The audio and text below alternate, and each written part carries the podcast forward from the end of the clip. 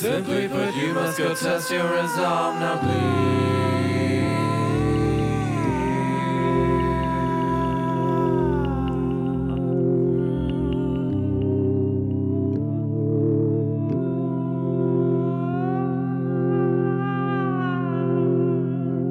Джером Бигсби, Джо Дин.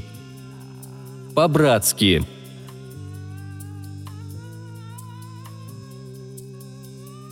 Они лежали пластом на дне спасательной шлюпки. Над ними вздымалась изъеденная ржавчиной, обросшая моллюсками и водорослями, корма парохода Лючиана. Два дня назад он вышел из Палермо, а теперь, задрав кверху корму, готовился к своему последнему рейсу. На дно – Туча черного маслянистого дыма, вырывавшегося из открытых иллюминаторов и надстройки, окружала его.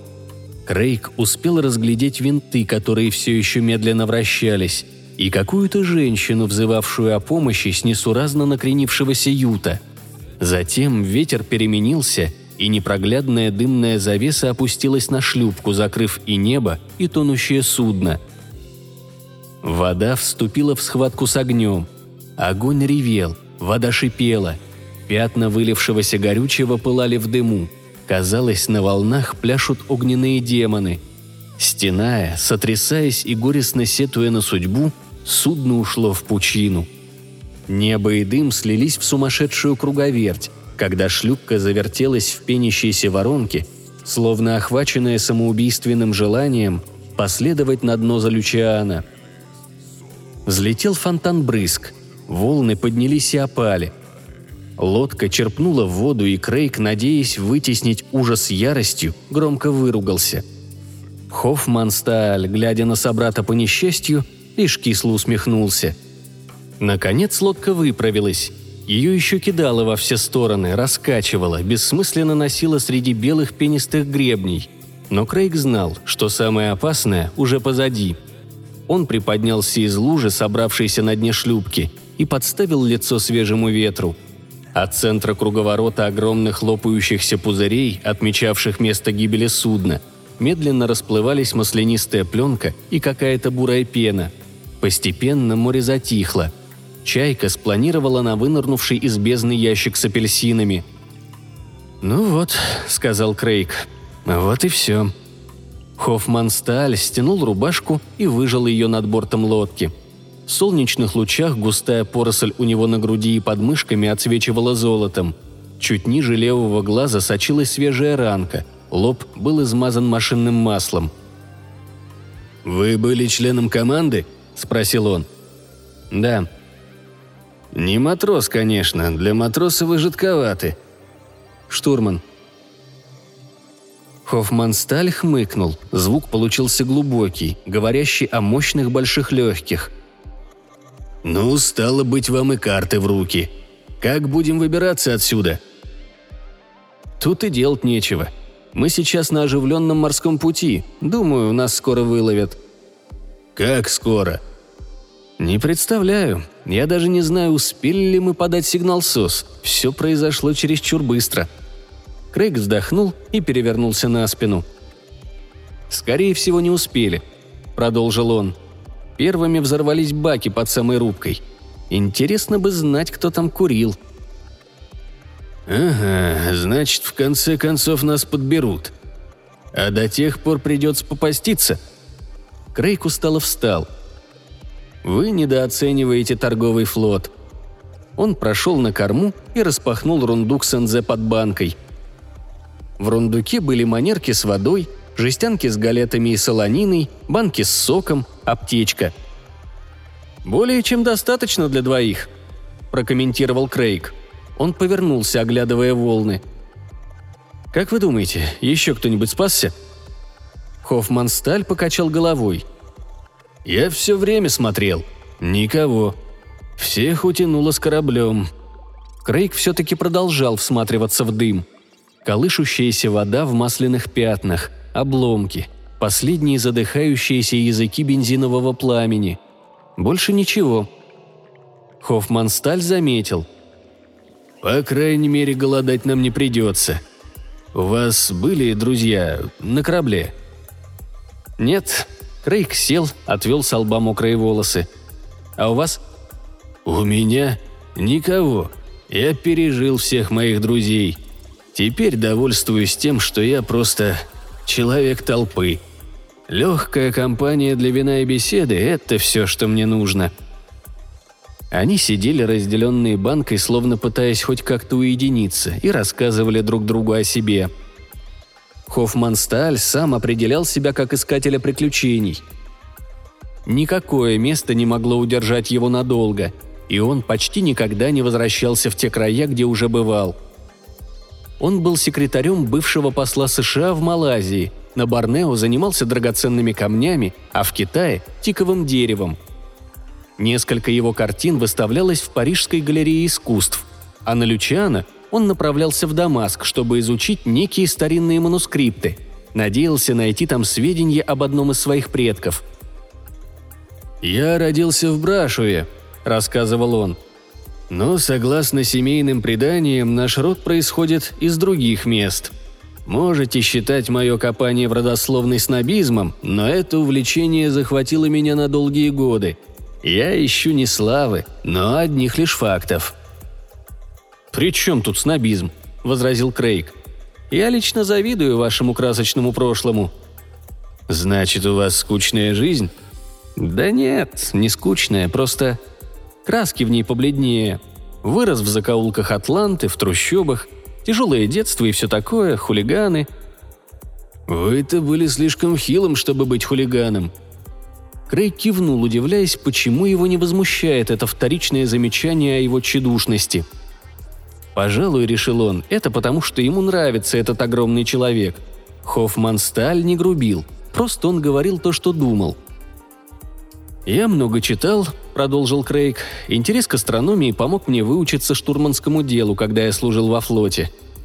А когда отслужил, решил, чем возвращаться в трущобы, останусь на море». Они продолжали беседовать негромко и откровенно до самой ночи. Над ними все время кружили чайки. «Красивые, правда?» – спросил Крейг. Хоффмансталь взглянул вверх, его светлые глаза сузились. Стервятники, пожиратели отбросов. Посмотрите на эти злые глаза, на эти клювы. Бррр. Крейг пожал плечами. «Давайте лучше поедим. И, между прочим, вам бы следовало заняться своим порезом». Хоффман Сталь покачал массивной головой. «Если вы проголодались, ешьте. Я пока не хочу». Он осторожно слезнул сползшую по его щеке капельку крови – они считали дни по зарубкам на планшере. Две зарубки спустя Крейг впервые заметил неладное. Они уговорились о распределении продуктов. Впрочем, о пайках речи не было, для двоих еды было с избытком. Но Крейг ни разу не видел, чтобы Хоффмансталь ел. Хоффмансталь, рассуждал Крейг, человек большой, рослый. Его аппетит, несомненно, должен соответствовать размерам могучего тела. «Предпочитаю есть ночью», ответил тот, когда Крейг спросил его об этом. Крейг не обратил на странный ответ особого внимания. Возможно, решил он, этот здоровяк страдает расстройством пищеварения или чем-то в этом роде, или же принадлежит к тем несчастным, которые по причинам чисто психологического порядка не могут есть на глазах у других. Это последнее предположение, правда, не было особенно правдоподобным – принимая во внимание открытый характер Хоффманстааля и настоящие обстоятельства. Но, в конце концов, какое его дело? Пусть ест, стоя на голове, если хочет. На следующее утро, когда Крейг открыл рундук, чтобы взять свою порцию, он увидел, что запас провизии не уменьшился. И на другой день то же самое. Еще одна зарубка. Уже пять дней. Крейга беспокоила одна странность. Он питался хорошо – но все глубже погружался в странную апатию, словно бы терял силы от голода. Поскольку еды было больше, чем достаточно, он старался есть больше, чем ему хотелось. Это не помогло. Хоффмансталь же встречал каждое утро бодрым и в хорошем настроении. У обоих уже отросли порядочные бороды. Крейг свою ругал. Из-за нее у него зудела шея. Хоффмансталь свою бороду холил, расчесывал пятерней и даже пытался завить усы при помощи большого и указательного пальцев. Крейг лежал на полу шлюпки и наблюдал за этим полезным занятием. «Хоффмансталь», — проговорил он, — «вы ведь не экономите продукты ради меня? Совершенно незачем вам голодать, я же говорил». «Нет, друг мой, признаться, я никогда еще не питался так хорошо». «Да вы же почти ничего не тронули». «А, -а Хоффмансталь потянулся, напряг могучие мышцы и расслабился. «Это все бездеятельность. Я не голоден, не беспокойтесь». Еще зарубка. Крейг не переставал удивляться. День ото дня, час от часу слабел и становился все апатичнее. Он валялся на носу шлюпки, расслабившись в теплых лучах солнца, глаза подернуты дымкой, тело как тряпка – Время от времени он опускал руки в прохладную воду за бортом, но появление в волнах отвратительных треугольных акульих плавников положило конец такому времяпровождению. «Они, как все в природе, эти акулы», — заметил Хоффмансталь. «Терзают и убивают, и ничего не дают взамен той пищи, которую берут так грубо и жестко. Им нечего предложить, разве что собственное тело — которая, в свою очередь, будет сожрана другими существами. И так далее. Цепь продолжится. Этот мир – местечко не из самых приятных, мой друг. Он жесток. Разве человек сильно от них отличается? Человек хуже. Хуже всех. Седьмая зарубка.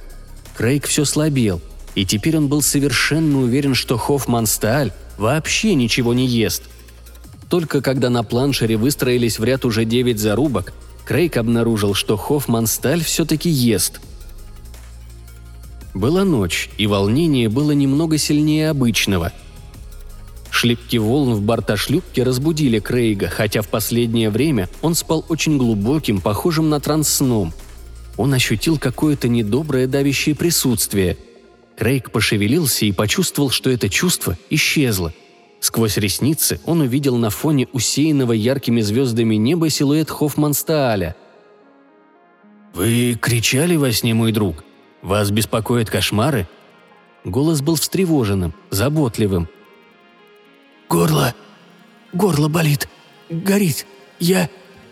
«Это морской воздух. Соль в воздухе. Не тревожьтесь, к утру вы поправитесь». Лицо Крейга было точно гипсовая маска, ничего не чувствовало, губы не слушались. «Мне кажется, по-моему, я умираю». «Нет, ты не умираешь. Ты не можешь умереть. Если ты умрешь, умру и я». Крейг размышлял над этими словами. Лодка колыхалась на волнах, и это укачивало, успокаивало его. Ночь была прохладной, но он не мерз. Он был слаб, но спокоен. Ему было страшно, но и как-то непонятно покойно и хорошо. Голова откинута, дышится легко. Он вдруг увидел, как прекрасно небо. Созвездие Персея скользило к западному горизонту, и Крейг почти бессознательно отметил, что переменная звезда Алголь находится в стадии максимальной яркости. Он блуждал взглядом по небу, называя про себя созвездие – Рыбы уже были не видны. Рыбы. За бортом плеснула вода. Акула. Кровожадные твари. Акула. Дракула. Слово застряло в сознании. Оно словно бы поворачивалось там, пока подсознание исследовало его. Затем оно вернулось в сознательную часть разума. Резко, как удар. Теперь он знал. Он приподнялся на локтях. Они плохо держали вес его тела – «Хоффмансталь», — сказал он. «Вы ведь вампир, правда?» В темноте прозвучал глубокий звучный смешок. «Ответьте мне, Хоффмансталь, вы вампир?» «Да». Крейг потерял сознание. Очнулся он уже днем. Казалось, что тьма слой за слоем сползает с его глаз, а сам он все ближе поднимается к свету из бездны — во тьме светился крохотный тусклый красновато-оранжевый диск. Постепенно он раздувался, разгорался и, наконец, заполнил собой весь мир. Тьма ушла, и теперь Крейг широко открытыми глазами смотрел на слепящее солнце. Он судорожно сглотнул и повернул голову. И словно его уши вдруг открылись, услышал мелодию. Кто-то, пока неразличимый за хороводом огненных пятен, насвистывал немецкую песенку. Хоффманстааль. Хоффманстааль сидел на корме, покойно сложив на коленях мускулистые, опушенные золотом руки. Свист оборвался. «Доброе утро, мой друг. Вы долго спали. Надеюсь, вы хорошо отдохнули». Крейг смотрел на него в упор, беззвучно шевеля губами – Высоко вверху раздался резкий крик чайки. Ей ответила другая, скользившая над самой водой. Хоффмансталь улыбнулся. «Не смотрите на меня так. Уверяю вас, я почти совершенно не опасен». Он мягко рассмеялся. «Могло быть ведь и гораздо хуже. Представьте себе, например, что я был бы, к примеру, Вервольфом, а?» Несколько секунд он ждал ответа. Потом продолжил. «О да, ликантропия вполне реальна. Реально, как эти чайки. Или, проводя более подходящую аналогию, реально, как эти акулы. Знаете, как-то в Париже я целых три месяца прожил с одной молодой особой. Днем она была мойщицей в публичных банях, а ночью – волком. Вернее, вервольфом. Это не совсем одно и то же. Она выбирала свои жертвы по их Крейг оцепенело слушал, сознавая, что Хоффман Сталь просто болтает, стремясь отвлечь его. История о даме оборотни постепенно сошла на анекдот, вне всякого сомнения выдуманный. Хоффман Сталь сам засмеялся и, похоже, немного обиделся, когда Крейг даже не улыбнулся в ответ. Этот могучий человек был довольно чувствителен и раним. Чувствительный вампир. Чувствуя, что Крейг испытывает к нему отвращение, Хоффмансталь пытался спрятать смущение в потоке слов. И когда жандарм увидел, что пуля, которая убила ее, обыкновенная, свинцовая, он сказал «Месье, вы обошлись с этой пуврой Жанфини благородно». «А, естественно. Для меня это был довольно грустный момент, и все же...» «Перестаньте», — выдохнул Крейг. «Превратитесь, превратитесь в нетопыря и улетайте. С глаз моих долой. Напился моей крови!» Он попытался отвернуться, но локти разъехались, и лопатки со стуком ударились о днище лодки. Он лежал с закрытыми глазами, и в его горле стоял ком. Одновременно хотелось смеяться и тошнило. «Я не умею превращаться в нетопыря, друг мой. Мерзкие созданица!» Хоффмансталь тяжело вздохнул. «И в гробу я не сплю. И, как вы уже заметили, свет для меня безвреден. Это все предрассудки. Суеверие. Вы знаете, что мой дед умер от того, что ему пробили сердце осиновым колом? Его брови сердито встопорщились. «Поверьте уж, мы, те, кто отличен от вас, больше должны бояться суеверных невеж, чем они нас. В конце концов, их так много, а нас так мало». Все эти долгие ночи, проведенные в шлюпке, Перед Крейгом стояло строгое, укоризненное лицо отца. Отец Крейга был баптистским проповедником. Когда шлюпка дрейфовала по зеркальной морской глади, отражающей звездное небо с такой отчетливостью, что казалось, будто она висит в центре огромной звездной сферы, когда Крейг чувствовал теплые влажные губы вампира на своей шее, тогда стыд материализовывался перед его взором в лице отца. Что же, по крайней мере, он сопротивлялся сколько мог и сдался не сразу. Но он не получал никакой еды, и скоро голодные спазмы скрутили его живот мучительной болью, а с запекшихся губ срывались мольбы о глотке воды. Наконец, содрогаясь от омерзения и страха, он позволил вампиру насытиться. Впрочем, это оказалось не так плохо, как он ожидал. Жалящая боль укола острых клыков, прокалывающих кожу и плоть, Странно, что он раньше не замечал, какие они острые. Затем начинало действовать анестезическое вещество в слюне вампира, и чувствительность исчезала. Вещество, выделяемое вампиром, обладало, похоже, и одурманивающим действием.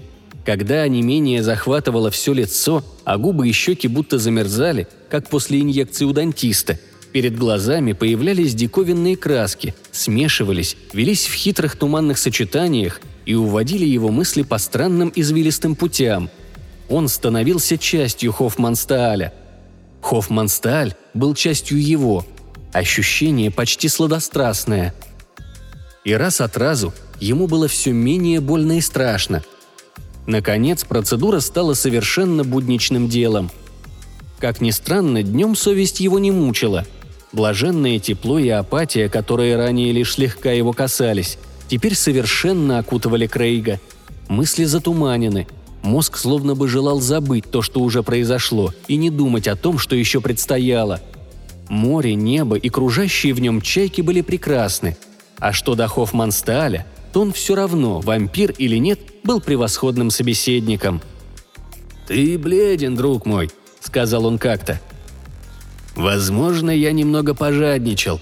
Между прочим, твое бледное лицо и борода делают тебя похожим на одного австрийского поэта, которого я...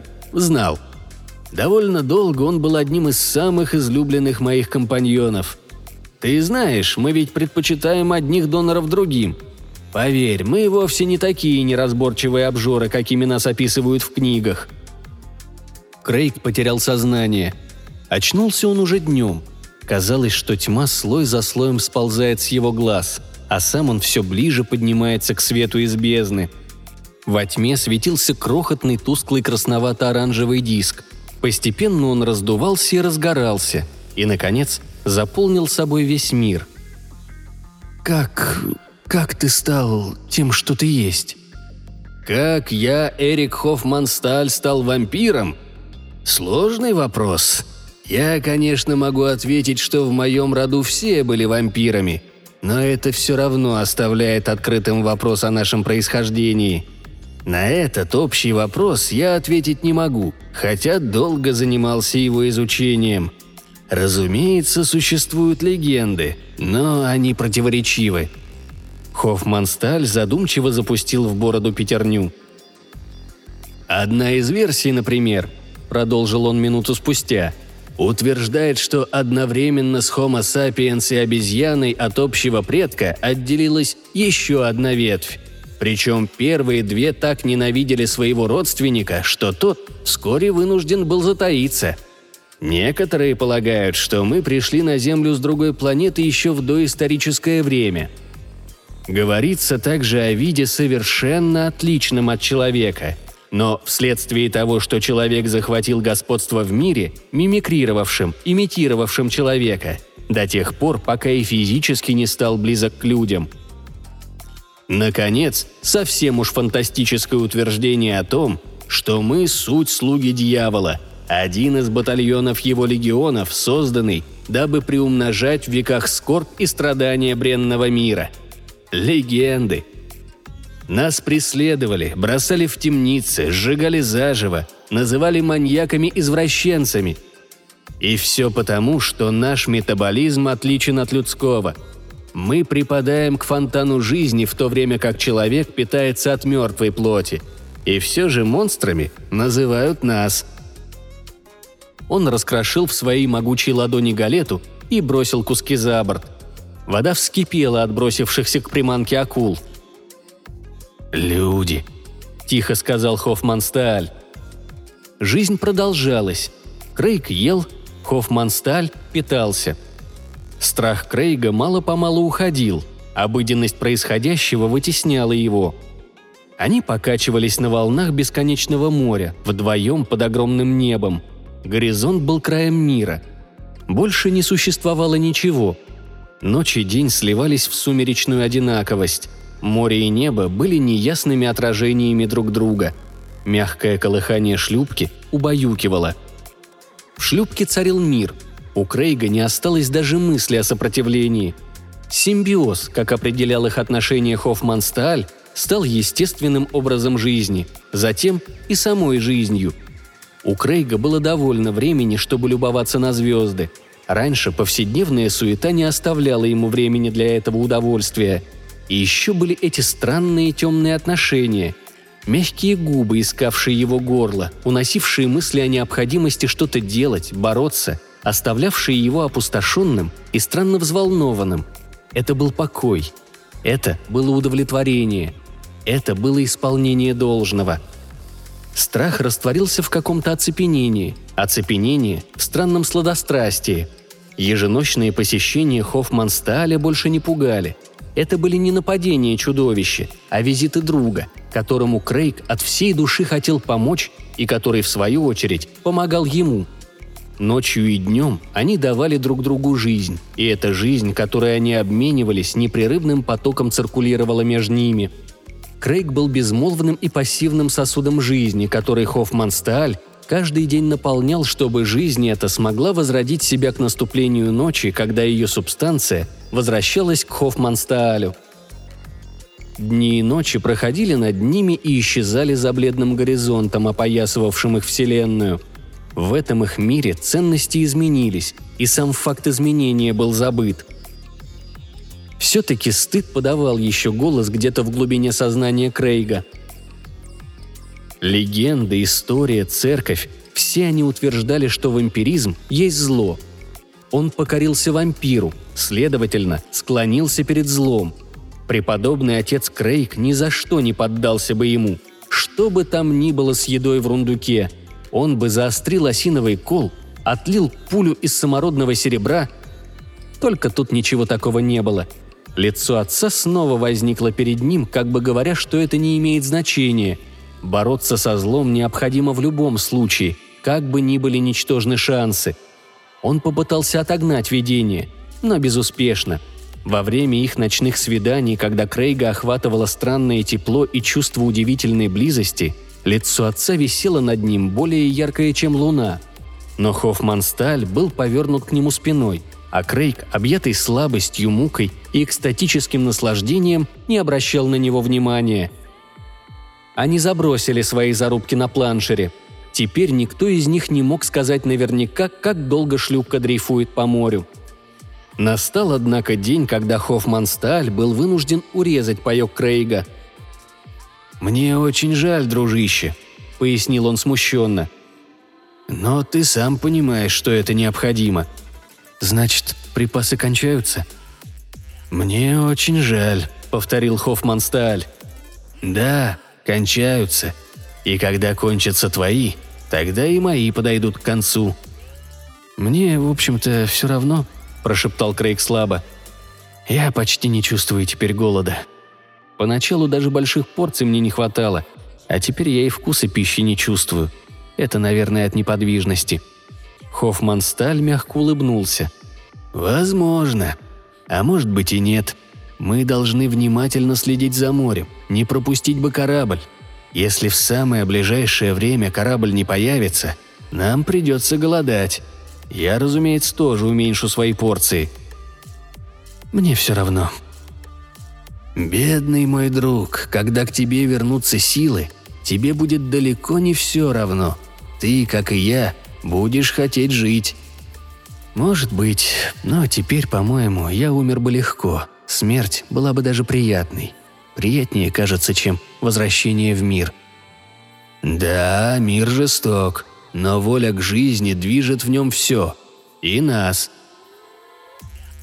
Крейг лежал неподвижно и с ясностью мысли, какой он не испытывал уже очень давно, размышлял, потому ли он не хочет возвращаться в мир людей, что в мире этом слишком много зла, или потому что сам теперь был отмечен печатью зла, недостоин жить среди людей – и еще Хоффманстааль.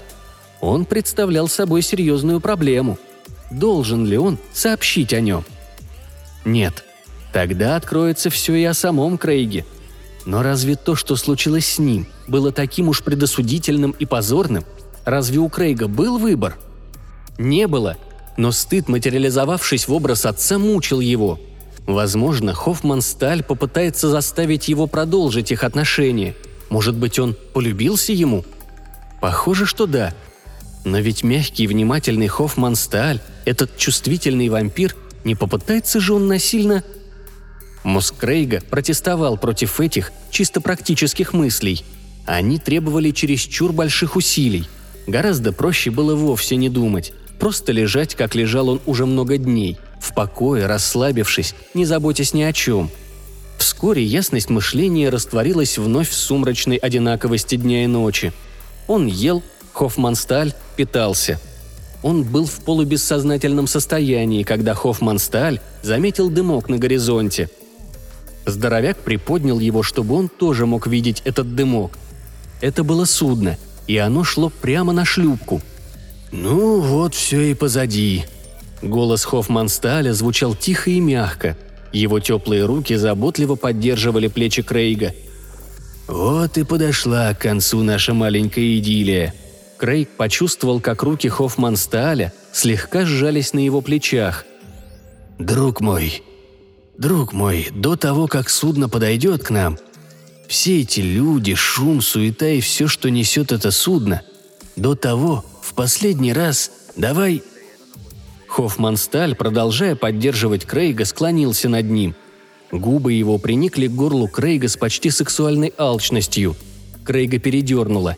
Через плечо Хоффмансталя он хорошо видел приближающийся корабль. Пока немногим больше пятнышка у горизонта. Но корабль шел к ним. Там, на борту, были люди – Люди. Здравый рассудок, нормальность, города и машины, полузабытые человеческие ценности неотвратимо приближались к ним по неутомимо катящимся морским волнам, под лазурным небом, из настоящего человеческого мира, лежащего где-то там, за горизонтом. Люди, такие же, как он сам, как его отец, чье лицо нависало теперь над ним, само воплощенное отвращение и гнев. И он, он лежит в объятиях – Господи, господи, что если они увидят? Он легнул Хоффманстааля, сбросил его руку. Он нашел силы, о которых и не подозревал, и молотил, и извивался, и бил изо всех сил, и кричал.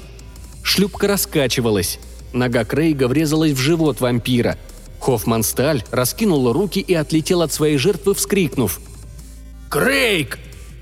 Борт лодки ударил его под колени – Вампир налетел на участок планшера, покрытый зарубками. Он резко взмахнул руками, пытаясь сохранить равновесие. Его полные изумления глаза встретились с полными ужаса глазами Крейга, и Хоффмансталь спиной вперед рухнул в воду. Акулы не стали есть его, все-таки, видимо, химия его тела была достаточно своеобразна. Но сначала они разорвали тело, приняв его за добычу – Крейг вдруг обнаружил, что рыдает, уткнувшись лицом в слизистую грязь, покрывающую дно шлюпки, и повторяет «Эрик, Эрик, прости меня!» Ему показалось, что очень много времени прошло, прежде чем он смог различить на борту корабля фигурки людей. Ему было нехорошо. В мозгу, сменяя друг друга, проносились мысли и какие-то неоформленные образы. Его охватывало какое-то новое чувство – накатывало подобно горячей волне, странное ощущение, ощущение, что по крайней мере одно из распространенных поверий относительно вампиров опиралось на факты. Что это? Работа впрыснутого вампиром яда? Он не знал. Да это его и не волновало особенно. Он лежал без сил, глядя на приближающийся корабль сквозь прикрытые ресницы. Моряки столпились на палубе, наведя бинокли на шлюпку. «Любопытно», — подумал Крейг. Отца они видят? Впрочем, что это я? Как они могут видеть его? Это ведь моя галлюцинация. Кроме того, не далее, как минуту назад, отец куда-то исчез. Это был военный корабль, эсминец. Это было хорошо. Крейг служил в ВМФ и знал, что ребята здесь здоровые, а тяжелая служба делает их сон крепким. А в конце пути лежал весь мир. Мир, пульсирующий от... Крейг облизнул губы.